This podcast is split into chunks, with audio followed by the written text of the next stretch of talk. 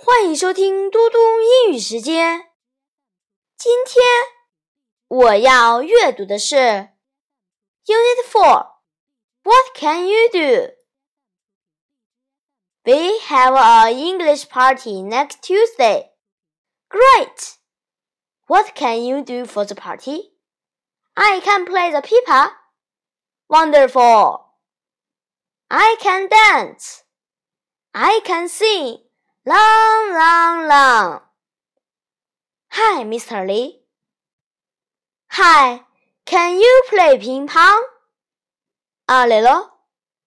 Let's play together. Sorry, I have an English class at three o'clock. A. Let's talk. We have an English party next Tuesday.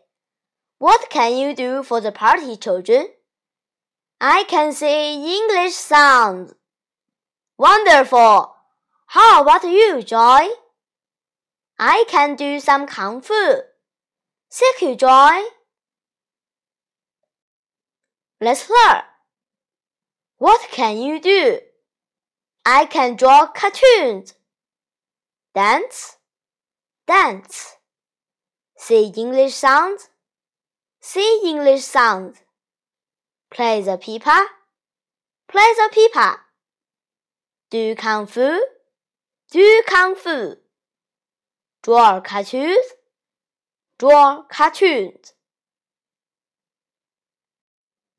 B. Let's talk. Good afternoon, children. Today we'll learn some kung fu.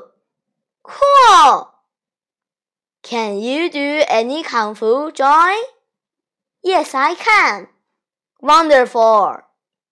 Can you do any kung fu, Oliver? No, I can't. No problem. I can help you. Let's learn. Can you swim? Yes, I can. I can do some kung fu too. Swim, swim. Speak English, speak English. Cook, cook. Play basketball, play basketball. Play ping pong, play ping pong. C. Story time. I'm hungry. Mmm. Here comes some tasty food. Now I can eat. Dear Snake, wait a minute. I can do things for you. Oh, what can you do? Can you sing? Yes, I can. Can you dance? Yes, I can.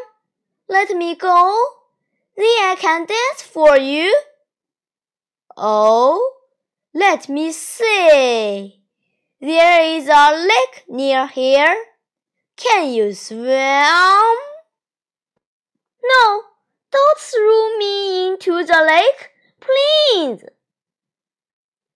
Ha ha, silly snake.